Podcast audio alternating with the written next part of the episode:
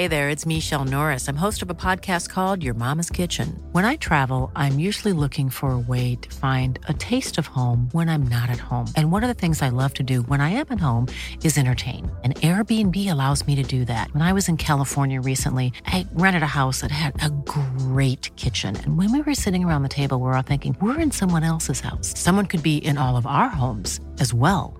If you have a home, but you're not always at home, you have an Airbnb. Your home might be worth more than you think. Find out how much at airbnb.com/slash host.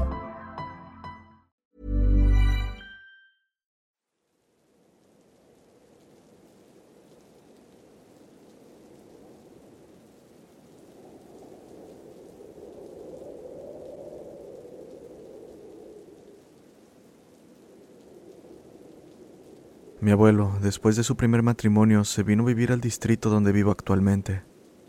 En aquel entonces tenía la costumbre de irse muy de noche a visitar a quien sería mi abuela. Un lugar bastante alejado, por lo que su suegro le comentó que no se fuera tan tarde, debido a que el camino era peligroso. Mi abuelo solo dijo que sí, pero estando en la plática le dieron las dos de la mañana, hora en la que tomó su camino a casa. Pasó algunas calles hasta que en una parte donde habían canchas un grito lo detuvo. Parecía ser el lamento de un hombre.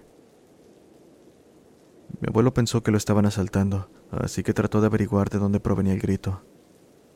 En ese momento escuchó cadenas de hierro siendo arrastradas en su dirección. Lo primero que se le vino a la mente fue una historia que su padre le había contado hace años. El ahogado, un prisionero de guerra que murió ahogado con grilletes en sus pies por eso el sonido característico de cadenas. Esto le causó gran miedo a mi abuelo, pues a esas horas no había ni un negocio abierto en el lugar por el que pasaba. No había manera de que el sonido de cadenas proviniera de alguna parte cercana. Y lo peor es que no veía a nadie acercarse. La calle estaba completamente sola. Pensando en lo que podría pasarle si el ahogado lo tomara desprevenido, mi abuelo emprendió camino a casa como alma que lleva el diablo. Dice que estando cerca pudo ver de reojo un hombre con su camisa y short rasgado, con algunas heridas en el cuerpo causadas por un objeto filoso. En ese momento muchas cosas pasaron por su mente, sobre todo el hecho de que no podría llegar a casa. Sus padres y hermanos estarían devastados, ya que probablemente ese era su fin. Pronto se recuperó del shock, corriendo nuevamente a casa. Llegó pateando la puerta, gritando que la abrieran. Su padre lo recibió, reprendiéndolo por llegar a esas horas, pero mi abuelo no lo dejó terminar, pues le tapó la boca con su mano, lo empujó hacia dentro de la casa y aseguró la puerta de tal manera que nada del exterior pudiera entrar. Antes de que su padre dijera algo más, mi abuelo lo llevó a la sala y le hizo señas para que no hablara. Acto seguido, Estando en completo silencio, ambos escucharon pasos desde el exterior. Cómo estos rodeaban la casa y se detuvieron en una ventana para que, lo que sea que estaba afuera, comenzara a golpearla levemente. La situación duró aproximadamente cinco minutos, en los que ambos palidecieron conforme el tiempo pasaba. Después, aquella cosa simplemente se fue. Ambos se fueron a sus habitaciones sin decir palabra, y cuando llegó la mañana, se levantaron al escuchar que tocaban insistentemente la puerta. Era uno de los vecinos, quien preocupado preguntaba qué había ocurrido la noche anterior. En ese momento mi abuelo salió, y antes de decir algo, el vecino señaló hacia la puerta. Sintieron un nudo en el estómago al ver cómo había marcas de garras perfectamente marcadas, y con una profundidad que apenas algo de gran tamaño podría lograr. Esta es la historia de cómo mi abuelo se encontró con el ahogado y vivió para contarlo.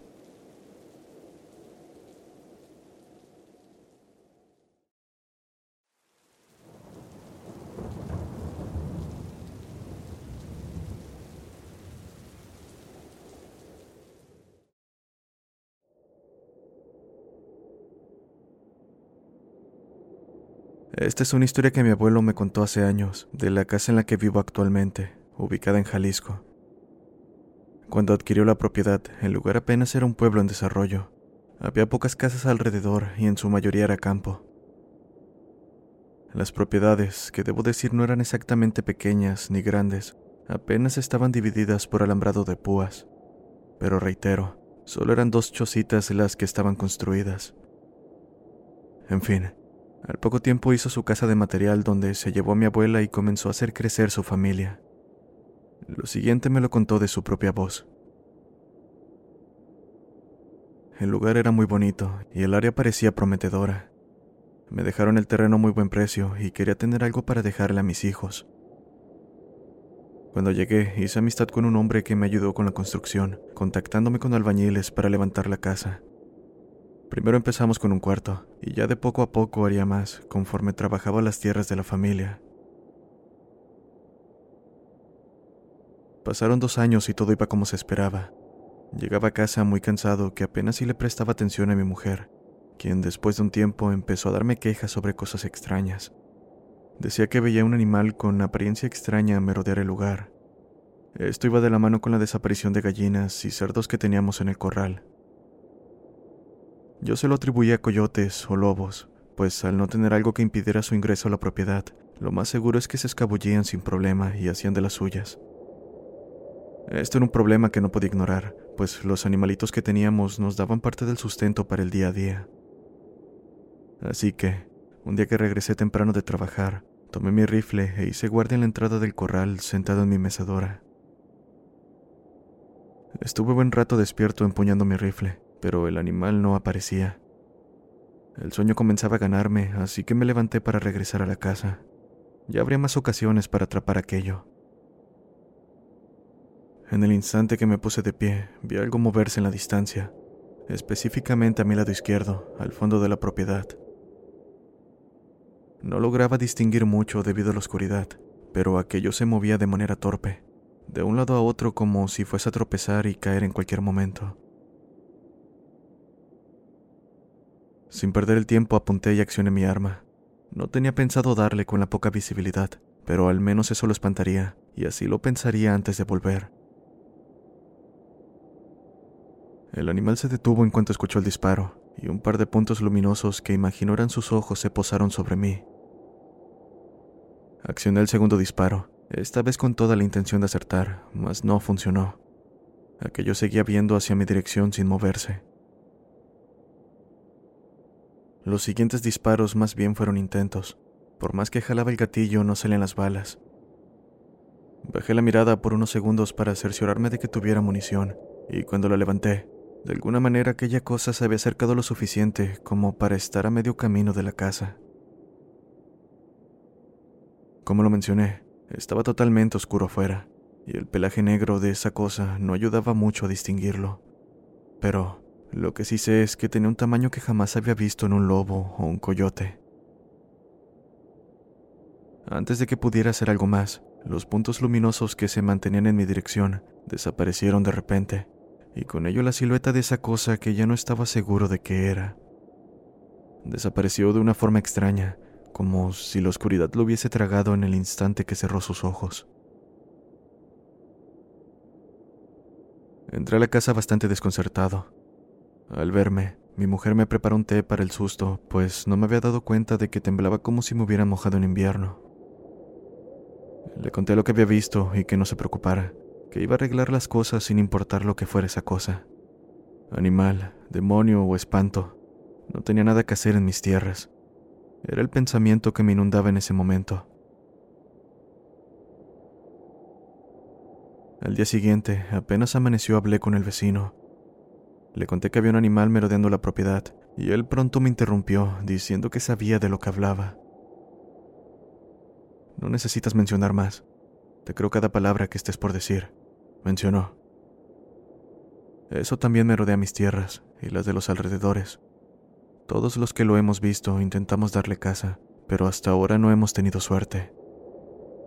Por si te lo preguntas, no, no es un animal. Parecía que Diego, el vecino, me había robado las palabras, pero en verdad esto me facilitó la parte de tener que explicarle algo que no muchos creerían. Así que sin perder el tiempo nos pusimos de acuerdo para esa misma noche darle casa a esa cosa. Quedamos de reunirnos en mi patio, lugar donde había sido vista la última noche, y tan pronto se ocultó el sol, Diego llegó con revólver en mano. Tomamos un par de linternas y nos escondimos en un árbol de los límites de mi propiedad. Estuvimos rato esperando a que aquello apareciera, y cuando la luna estuvo en lo más alto del cielo, escuchamos ramas quebrarse. Cargué una bala especial que David me había preparado, y tan pronto como identificamos que el sonido provenía de los corrales, nos acercamos lento, con cuidado para no alertarlo. Vimos una silueta de gran tamaño en el gallinero mientras los animales hacían alboroto. La luz de la luna no era suficiente, así que encendimos nuestras linternas. Era necesario si queríamos darle un tiro certero a eso. Toda nuestra valentía se fue cuando vimos un perro negro parado sobre sus patas traseras. Volteó en nuestra dirección en cuanto le apuntamos con las linternas, mostrando un hocico con grandes y afilados dientes cubiertos de sangre. En una de sus manos tenía dos gallinas del pescuezo que ya ni luchaban por zafarse, y en la otra una más, pero con la cabeza y parte del cuerpo comidas, más bien como si hubiesen sido arrancados con gran fuerza. Me quedé congelado del miedo. Solo escuchaba cómo David rezaba en voz alta mientras intentaba disparar su revólver sin que ni una de las balas saliera. Me gritó un par de veces que disparara, pero estaba aturdido por lo que tenía frente a mí. Dispara, maldita sea, gritó David. Esto me hizo salir del trance, y temblando apunté hacia esa cosa. De alguna manera salió el primer disparo logrando darle, pues emitió un grito demasiado aterrador, como el de una persona con la voz muy rasposa y gruesa. Se escuchaba inhumano, tanto como lo era su aspecto. Pensé que en cualquier momento se abalanzaría sobre nosotros, pero en su lugar soltó a los animales que tenía en las manos y corrió hacia donde nuestras linternas no llegaban. David y yo le dimos persecución creyendo que ya lo teníamos en nuestras manos, pero a pesar de estar herido, eso corría como alma que lleva el diablo. La forma en la que lo hacía era como si una persona intentara correr usando sus cuatro extremidades. Era algo que nunca había visto. Me las voy a cobrar, cabrones. Fue lo último que escuchamos antes de que lo perdiéramos de vista. Esa cosa es una Hey, it's Ryan Reynolds, and I'm here with Keith, co star of my upcoming film, If, only in theaters, May 17th. Do you want to tell people the big news? All right, I'll do it. Sign up now and you'll get unlimited for $15 a month in six months of Paramount Plus Essential Plan on us. Mintmobile.com slash switch. Upfront payment of $45 equivalent to $15 per month. Unlimited over 40 gigabytes per month. Face lower speeds. Videos at 480p. Active Mint customers by 531.24 get six months of Paramount Plus Essential Plan. Auto renews after six months. Offer ends May 31st, 2024. Separate Paramount Plus registration required. Terms and conditions apply if rated PG. Hey, I'm Ryan Reynolds. At Mint Mobile, we like to do the opposite of what Big Wireless does. They charge you a lot we charge you a little. So naturally, when they announced they'd be raising their prices due to inflation, we decided to deflate our prices due to not hating you. That's right. We're cutting the price of Mint Unlimited from $30 a month to just $15 a month. Give it a try at mintmobile.com slash switch. $45 upfront for three months plus taxes and fees. Promo for new customers for limited time. Unlimited more than 40 gigabytes per month. Slows. Full terms at mintmobile.com. ¿Cuál? Dijo David con voz temblorosa mientras intentaba retomar el aliento. Había escuchado de eso en algún punto de mi vida, pero no creí que en verdad esos seres existieran, y la verdad es que jamás lo habría creído, de no ser porque acababa de verlo con mis propios ojos. Los siguientes días los pasé en vela, pensando en la advertencia que nos había dado esa cosa. De hecho, a partir de la tercera noche comencé a escuchar pasos alrededor de la casa. En ningún momento me atreví a salir porque sabía que era lo que me esperaba. También tocaba la puerta, y la desaparición de los animales del corral tampoco parecía cesar. Era cuestión de tiempo para que nos dejara sin ni uno, pero no sabía cómo darle frente a aquello. Si las balas no funcionaban, solo sabe Dios lo que podría dañarlo. Hablé con David un par de veces, él estaba igual que yo, pero hacía su lucha por convencer a los demás de hacer algo al respecto, pues como lo comenté, no éramos los únicos en el pueblo que sufríamos de sus ataques. Extrañamente todo pareció tranquilizarse dos semanas después de lo que viví. Las visitas nocturnas, así como la desaparición de animales cesaron. Y no solo para mí, sino para todos. Esto me tranquilizó hasta cierto punto, pues al final nunca supimos qué era en verdad esa cosa. Tampoco si alguno de los vecinos le dio muerte.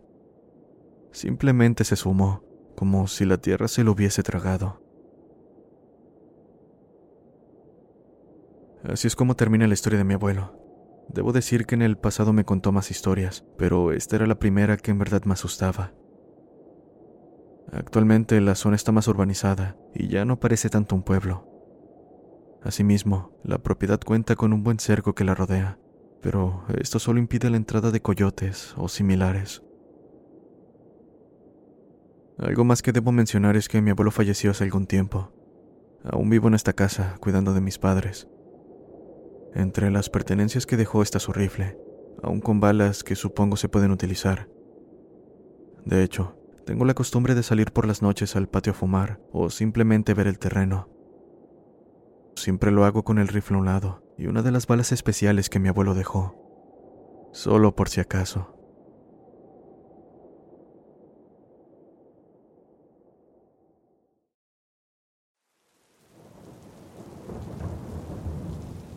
Los siguientes son relatos cortos que la comunidad de YouTube compartió. Agradezco de todo corazón su participación. Recuerda suscribirte si no lo estás, para que esta bella comunidad siga creciendo.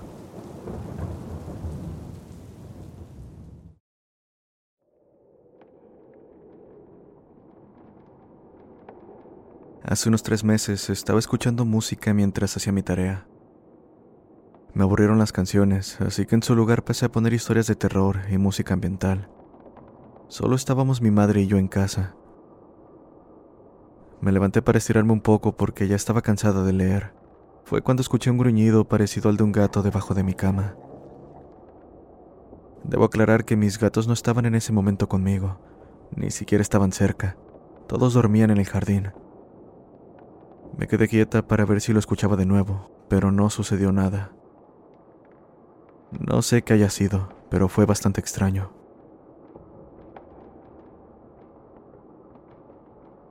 Una noche hacía mis deberes universitarios sola en mi habitación, sentada en la cama.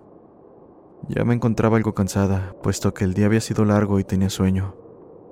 Sin embargo, aunque sé que para las cosas hay una explicación, sentí claramente que me tocaron el hombro.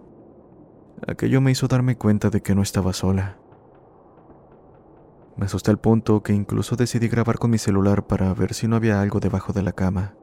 Le envié el video a una amiga, pero dijo que ella no lograba ver nada, por lo que decidí atribuirlo a que estaba demasiado estresada y me fui a dormir. Sea lo que sea, no me ha vuelto a pasar, pero sí cuestiono de vez en cuando si realmente estoy sola.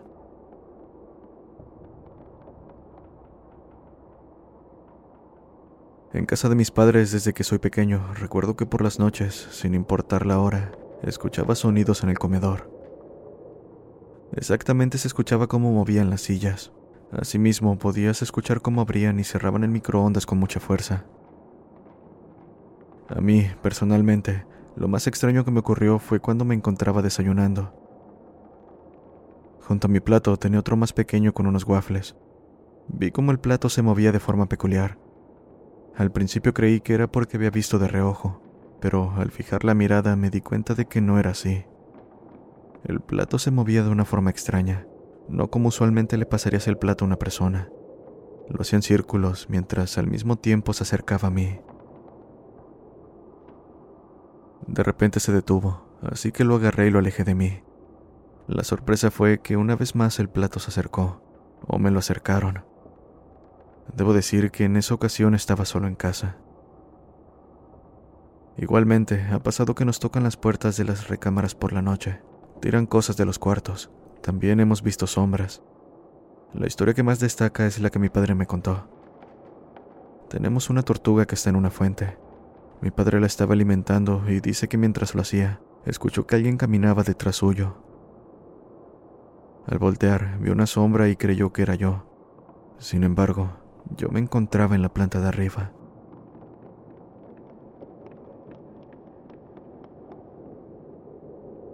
Hace algunos años estaba en casa de mi abuela con mis hermanas. Era un departamento que normalmente permanecía en silencio. Mis hermanas estaban en el cuarto con mi abuela viendo televisión, mientras yo estudiaba en el comedor que estaba justo enfrente de la cocina. En un momento levanté la mirada y logré ver un par de patas traseras con una cola de perro completamente negras entrando en la cocina. Mi abuela nunca ha tenido mascotas, y aquello era demasiado grande para ser un gato o una rata que pudo haberse metido. Me mantuve calmado y fui al cuarto con mi abuela, pero no le conté nada. Actualmente ella ya no vive ahí, y solo hasta hace poco me enteré de que ella y los vecinos habían llamado a un padre para que bendijera el edificio. Esto fue hace años, y cuando el padre recorrió los departamentos, se detuvo en la casa de mi abuela Entró a la cocina y afirmó que había una energía muy pesada ahí. Al momento de avisarles a los vecinos que tenía que bendecir el edificio entero, mi abuela me juró que una pelota cayó por las escaleras desde el primer piso. Era la del hijo de una vecina, quien afirmaba que esa pelota estaba resguardada en un ropero en su departamento en el cuarto piso.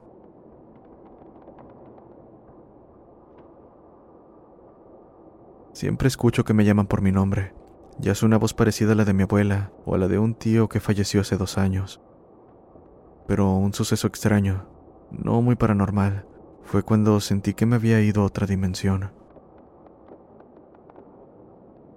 Me encontraba trabajando, eran las 12 del mediodía y por algún motivo tuve que ir rápido a mi casa. En ese momento sabía que solo se encontraba mi hermano, mi abuela y mi perro. Al llegar noté un gran silencio. En ese tiempo mi hermano se encontraba en clases en línea, y el sonido de la clase se escuchaba en ocasiones a varios metros de donde estaba, pero ese día había un silencio total. Busqué a mi abuela y al no verla, preferí llamarla por su nombre.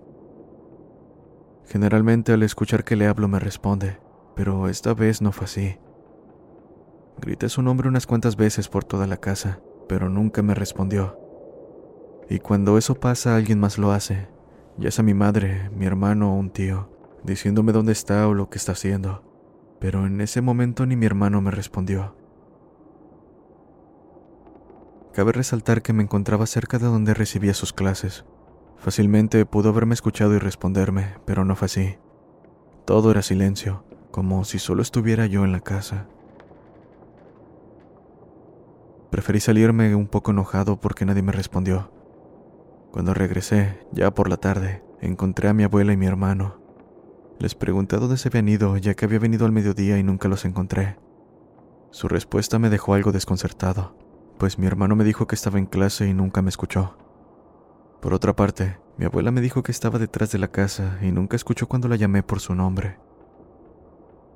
Esto me dejó muy confundido, pues también fui detrás de la casa gritando por ella y jamás recibí respuesta. También recuerdo que mi perro no se apareció. Casi siempre está echado en los escalones y cuando llego empieza a ladrar. Pero esta vez no fue así. Fue como si hubiera entrado a otra dimensión, una donde solo estuviera yo.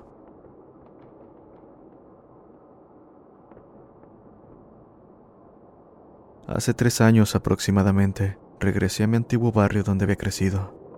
Fui a visitar a unos familiares y estando ahí me encontré con los amigos de mi adolescencia, quienes me invitaron a casa de uno de ellos para convivir y ponernos al corriente de nuestras vidas. Ya como a las dos de la mañana solo estábamos el que vivía en esa casa y yo, en la planta alta.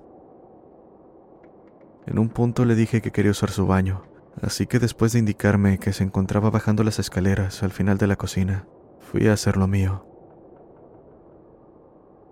Al cruzar por la cocina vi a sus abuelos sentados en el comedor.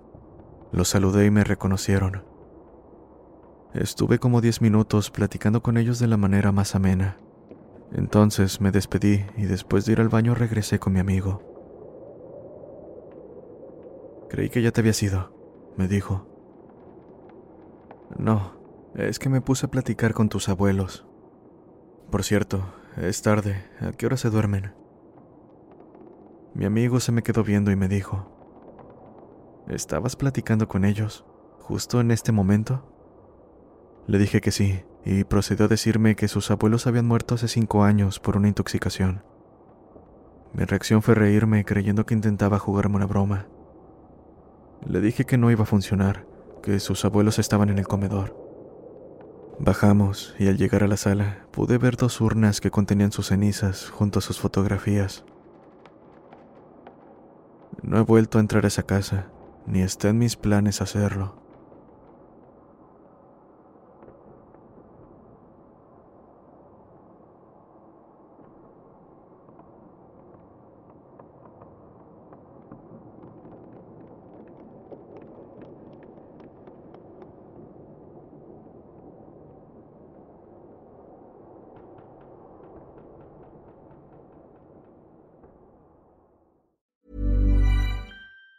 Even on a budget, quality is non-negotiable. That's why Quince is the place to score high-end essentials at 50 to 80% less than similar brands. Get your hands on buttery soft cashmere sweaters from just 60 bucks, Italian leather jackets, and so much more. And the best part about Quince, they exclusively partner with factories committed to safe, ethical, and responsible manufacturing. Elevate your style without the elevated price tag with Quince. Go to quince.com slash upgrade for free shipping and 365-day returns.